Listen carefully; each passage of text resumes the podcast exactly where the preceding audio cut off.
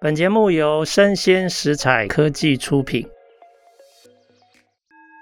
新创除了热血创意与活力，其他重点让长辈告诉你。欢迎收听《杨家长辈经》，未来的新创拼图。大家好，今天非常高兴邀请到一个在数据社会。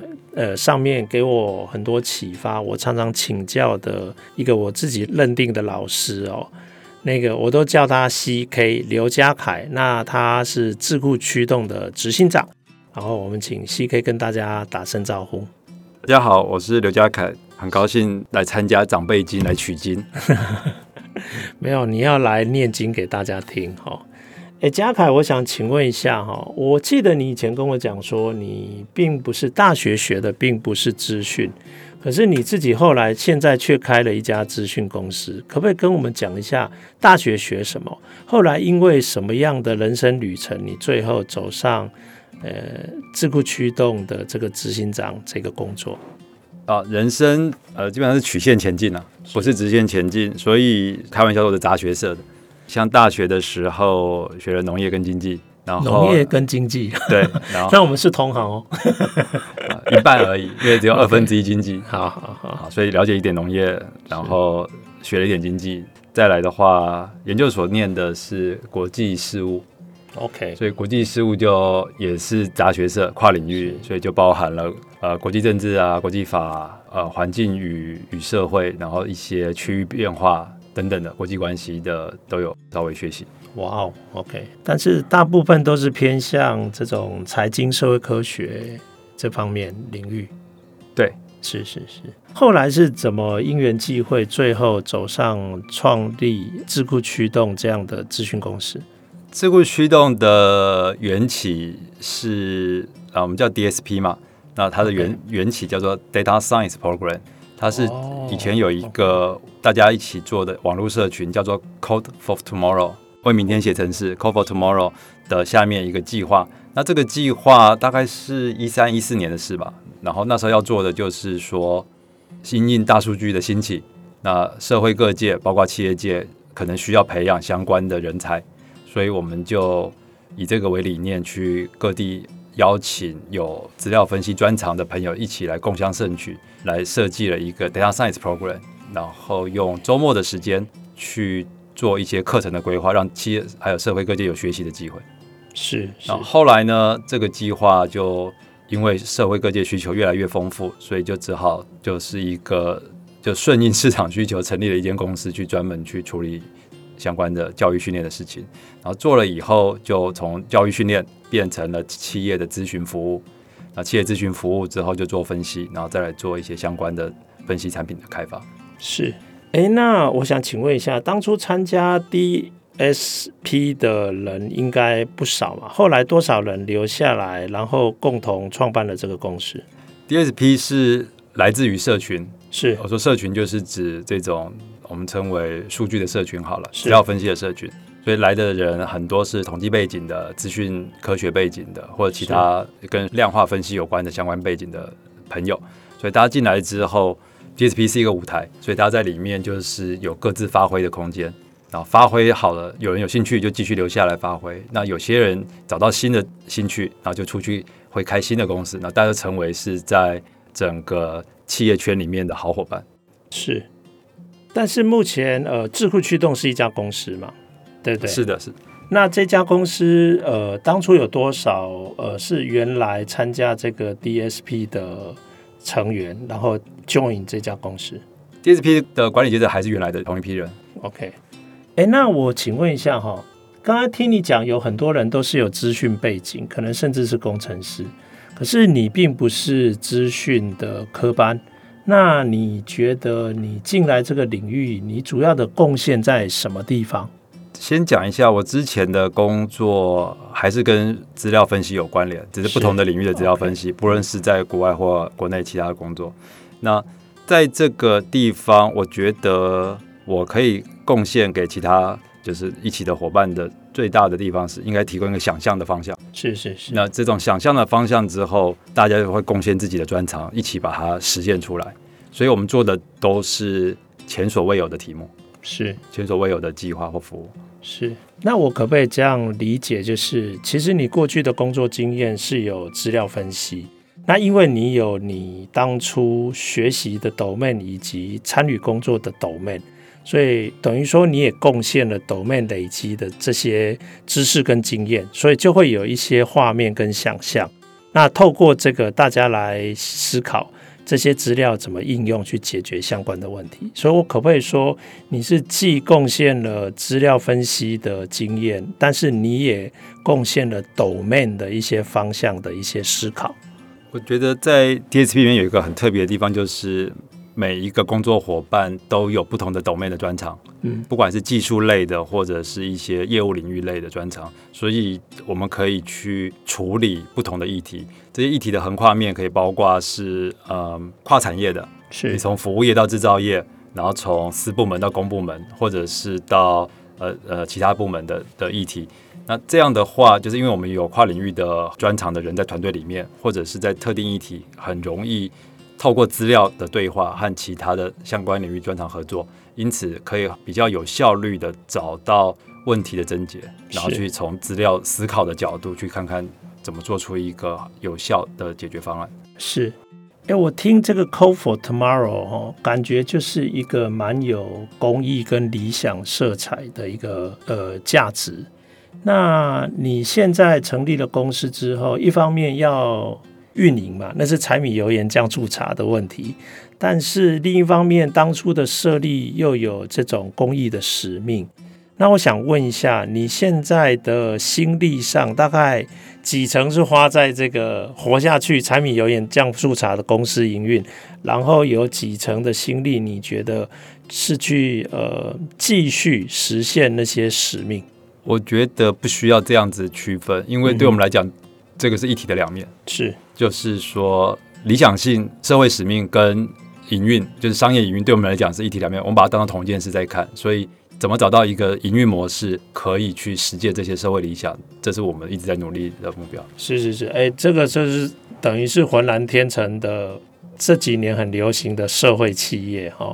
对，就是你做有。公共利益的事情，然后同时又可以创造收入，来让自己可持续的营运。我举几个例子好了，嗯、呃，顺着这个讲，就是说，我们做资料分析，目的是要帮客户解决问题，所以是解决问题导向的的方法论。那客户的问题很多是说，比方说我们企业客户，他的问题会是偏营运的问题，要么就是降低成本，或者是提高产能，或者是改善效率。那所以，我们在这个过程中会去找到一些方法，可以透过分析诊断，然后找到改善的办法，然后可以衡量出改善的效益。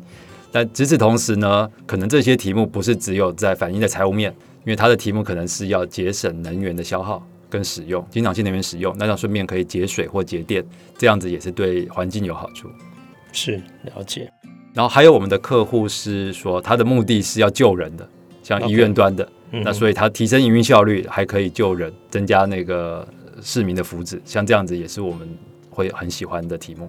是，那我可不可以请问一下，你们目前大部分的企业客户都是哪些行业居多？我们服务过的企业包括了制造业，那制造业里面可能像是呃石化、电力、能源，然后水泥、钢铁都有。然后再来是比较科技，像电信、通讯、软体、资讯，然后再来是比较服务业的，像金融业的或者媒体业的，或者是电商的，这些我们都有接触过。是是是，哎，那我请问一下，智库驱动在我的印象里面一直都是台湾一个运动，叫 D4SG，Data for Social Goods。我自己习惯把它翻成公益大数据啦，我是不晓得你们怎么翻哦，你们都。直接讲 D4SG，呃，这个部分，呃，智库驱动是是怎么启动这样的一个计划？当初是什么样的想法？E4SG 是 Data for Social Good 的简写。那我们当初，我先讲这个计划，我们在发想的时候，先要先做一件事，是先想了英文名字。那是因为国外有一些类似的做法，所以我们受到启发，说在亚洲或在台湾也可以做类似的事情，但是要有本土特色。那所以我们开始做，所以第一件事要想的是先想一个很帅的中文名字，是，所以后来我们想想，就称之为资料英雄计划。哦，OK OK OK，那这样的话会蛮就是蛮好记的，一讲完之后大家就记得。所以来参加的，因为这是公益计划，我们的角色是扮演一个平台，去媒合供给跟需求的两方。然后所以在过程中会有几个成功的关键，第一个是要有一开始的合作伙伴，我们是 .com 嘛，是商业公司，嗯、所以我们就会有找了 .org 非营利组织，就是。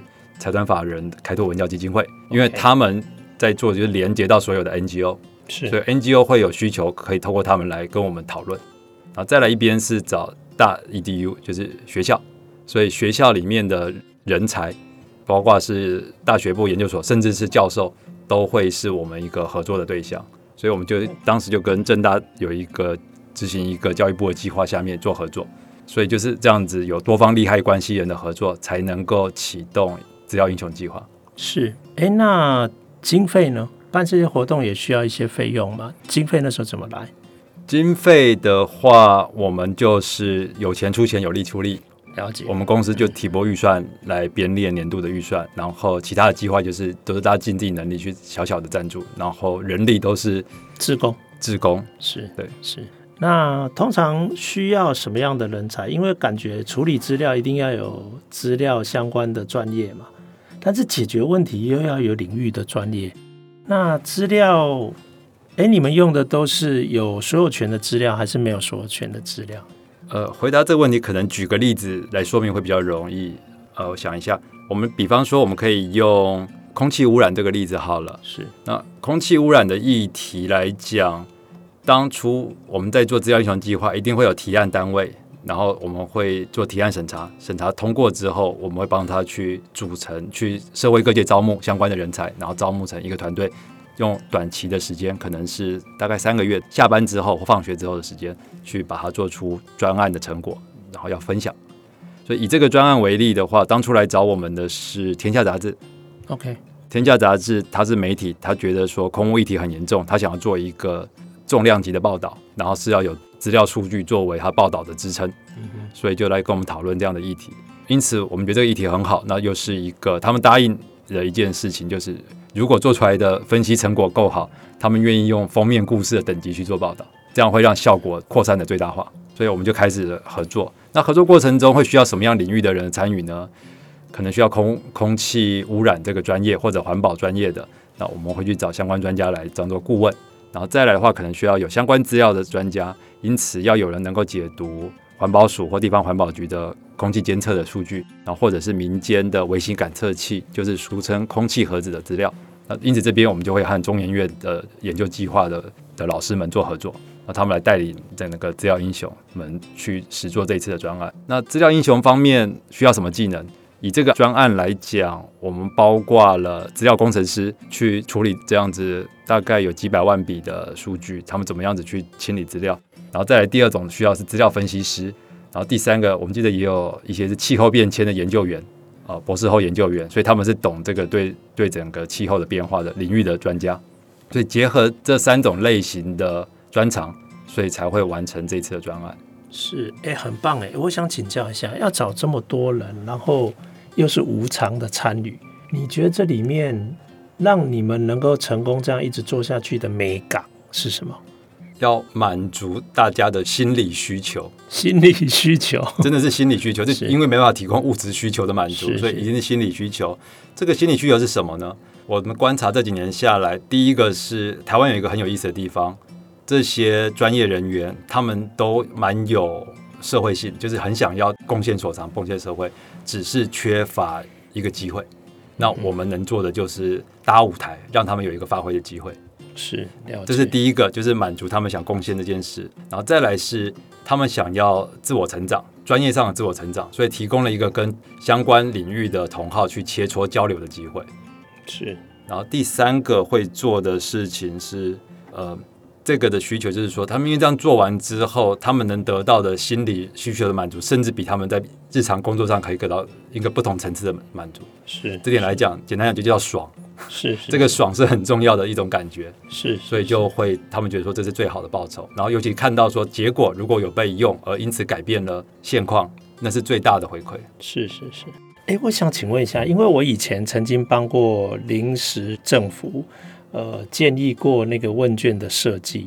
那他们第一次的调查的结果发现，这些愿意参加黑客松一样用自工的方式，他们有一个很重要的感情上的需要，就是他们很希望可以找到有志同道合或同样兴趣的人，因为在他们的周遭里面，他被当成阿宅嘛，那可能跟家人都不容易沟通。那他们一直很希望可以找到了解他们的同才。嗯，请问这样的动机在这个资料英雄计划是也存在的吗？呃，跟同温层连接有，但是不太一样的同温层。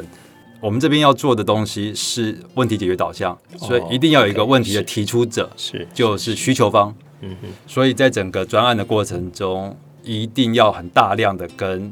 业主 即使是无偿的，也叫业主做沟通嘛，需求方做沟通。那所以这个沟通的是要人际沟通的技能。是，是，是，所以你如果只擅长跟电脑沟通，是没办法胜任这样的工作。哦，了解。哦，对对对。哦，那看起来已经不太一样。然后再来第二个的不一样是，嗯、一样是问题解决导向，所以它有一个很明确的目的性，知道先设定终点，我想要做出什么样的成果，是因为要去解决什么样的问题，是才倒回来想说要怎么做到。好，了解。既然都是想要满足他的情怀嘛，理念情怀，那当然解题是一个很重要的满足的手段。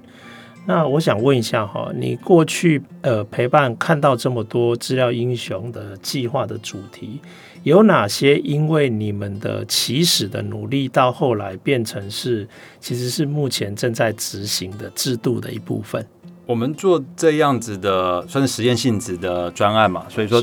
这个有一个好处，就是对提案单位来讲，不管他是非营利组织或者政府机关，有一个特色是，他比较不用担心失败。OK，因为如果你是一个正式专案，你就要尽可能保证成功，要如期如职完成嘛。那如果是一个实验的话，实验就是比较允许那个风险变化的程度会比较大，所以这是一个很大的差别。一旦你风险忍受度变高，你就可以尝试各种创新的方法。你有这个弹性就好，呃，发挥。那你可以发挥的话，你就可以想各种新的方法去扣回到他原来想他们的问题的痛点。是。那举例来说的话，有没有改变制度的例子？比方说，我们有一些政府机关的合作，他们传统上说做的是比较社工的服务性质的，不管是家暴啊，或者是贫穷补助等等救助这些的话，都有一个既有的服务模式跟服务流程。呃，可能各县市做法都是相同的，因为已经行之有年了嘛。那他们有些在他们这个领域的朋友就觉得说，现在做法不错，但是可能可以更好，所以又跟我们讨论看有没有可以找到创新的方法，找到更精准的名单，或者是更有效率的服务模式。那我们在做了一次性的实验专案的结果，他们回来去带回去之后评估，发现其实不错，他们就有机会把它去修改正式的标准工作流程，因此变成了他们正式政策的一环。好啊，所以跟呃我刚刚讲的另外一个社群比起来，因为你们更有解决问题，想要用等于参与社会行动来解决社会问题的动机嘛，哈。那我知道你们在推动上也有很多进展，比如说政府部门的部分，民好像民间企业也都有一些进展，可不可以帮我们介绍一下？呃。政府部门的话，因为这几年下来，我们就是有跟一些地方政府跟中央部会有做过合作。那做完的结果都是呃，尽可能的把成果去做分享。那分享完之后，其他的单位听到之后，就会来讨论说有没有可能做在他们一起合作类似的性质的议题。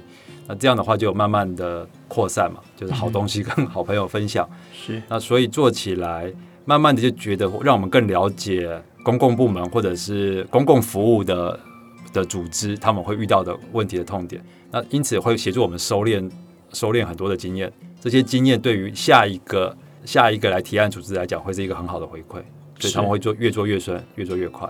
这是在提案单位端。那跟企业连接端，我们在过去几年的发展中，这个 D4S 及资料英雄计划也很感谢有很多企业伙伴的各种层次的参与，比方说。像金诚资讯，它就是好几年就连续是大力赞助这样的计划的支持，甚至是它提供了很多的有形跟无形的资源的支持，让整个计划在一开始时候可以顺利的发展。然后或者像是国泰金控也有提供相关的一些协助，然后是做推广。是了解。诶，那我想再请问一下哈，因为社会问题好像都 层出不穷了，那好像永远都不乏各种问题等着我们。那未来这个资料英雄计划要往哪边继续推展？你可不可以跟我们介绍一下？我们如果用联合国的所谓的 SDG 永续发展目标来做一个蓝图框架好了，那这十七个目标里面，我们过去几年下来有牵涉过的议题大概超过十个，超过一半了，嗯，所以表示议题的是非常的多元。那简单讲，就是有些的来提案的问题是吃不饱的问题，有些是不健康的问题。那再来有些是提到的会是比较呃环境类的问题嘛，嗯，这样子。那所以这些问题我们觉得都很重要。然后有一些同性质的问题，我们已经找到了一条比较可能比较顺畅的前进的路线，所以都可以作为经验的传承。那在未来来看，我们这边来看可能会有两个议题特别值得探讨的，就持续研究的议题。第一个是服务流程的优化，就是管理的问题。因为很多来的很多的性质的议题都是服务性质的，都是要跟人或者跟顾客接触的议题。服务流程的改造、变革管理怎么做，这块是我们觉得越来越重要的一件事情。而随着在服务历程中的资料的收集的丰富，我们可以做出更好的一个管理上的衡量，然后找到改善瓶颈或者是浪费的地方。这是第一点。那第二个扣到的气候变迁，那气候变迁这边我们会去做的是。比较前瞻性的研究，而不是有人提问，然后我们再来解题。因为这些问题是比较公共财性质的议题的话，可能需要有人先做一些前期研究，才容易有后续的发挥。所以，像我们之前有有做过的是一些能源转型的研究。那我们最近在研究的是，在现在很热门所谓碳中和的议题上面，从 ICT 就是资讯科技，还有就是资料分析的这个角度切入，有什么可以加速这个碳中和路径的前进，这是我们一直在最近在研究的议题。是，哎，那我最后请教一下哈，因为这些年，呃，ESG 的思潮在企业圈就一直在推广之中。那企业也蛮希望说，他们在股东权益之余，也可以兼顾或关注一些环境面、哦，社会面，那甚至包括治理层面的一些。呃，有公共公益性质的这些事物，那假如嗯，假设我是一个企业，我想我对你在做的这个资料英雄计划感兴趣的话，希望能够参与，那你会给我什么样的建议？我觉得可以分几种层次来想象。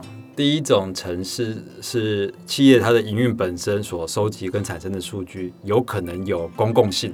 就算是营运资料，我举例来说，物流业，物流业它掌握了整个物资流动的状态。那如果能比对一些人口社经这样或一些产品类别的趋势变化，可能是可以对弱势的改善是有帮助的。是，所以他们的资料当然是在去识别化、不涉及商业机密前提下，这样的话，他们可以做的，我开玩笑叫做呃 CDP（Corporate Data Philanthropy）。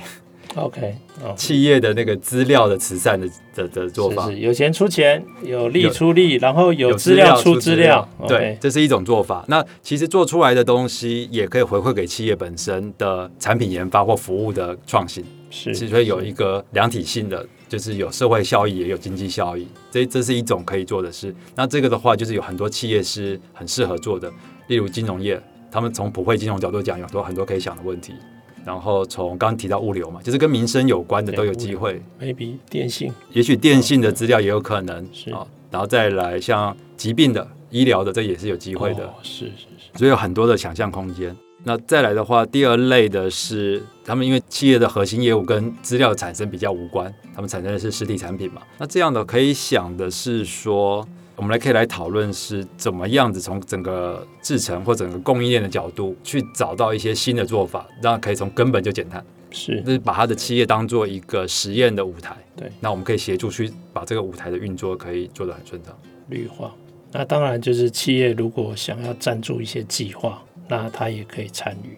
甚至如果他有专业者是适合参与计划，这些人力也都欢迎。对，就是针对每个界的它的核心竞争力嘛，然后都可以用他们原来调整出一个适合的方案。我觉得你很坏，你又要人家的钱，又要人家的人，你要让人家人财两失，但是换来一个爽字。是是是哦，对对对对对，就是用理念情怀来换得他的参与。好，了解。哎，我一直觉得你做的事对我都很有启发性哦。我因为你做的事给我的启发，我这些年像呃我们的公司数冠影响力投资八大领域里面也有一题叫做透明化社会，所以凡有助于这个资料的应用，让这个社会更透明，减少不必要的决策的风险跟不确定性，我认为对社会都有帮助哈。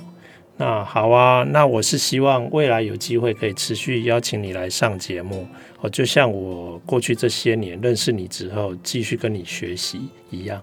好，那今天非常感谢 CK 来参加我们的节目，也谢谢收听，谢谢，谢谢大家。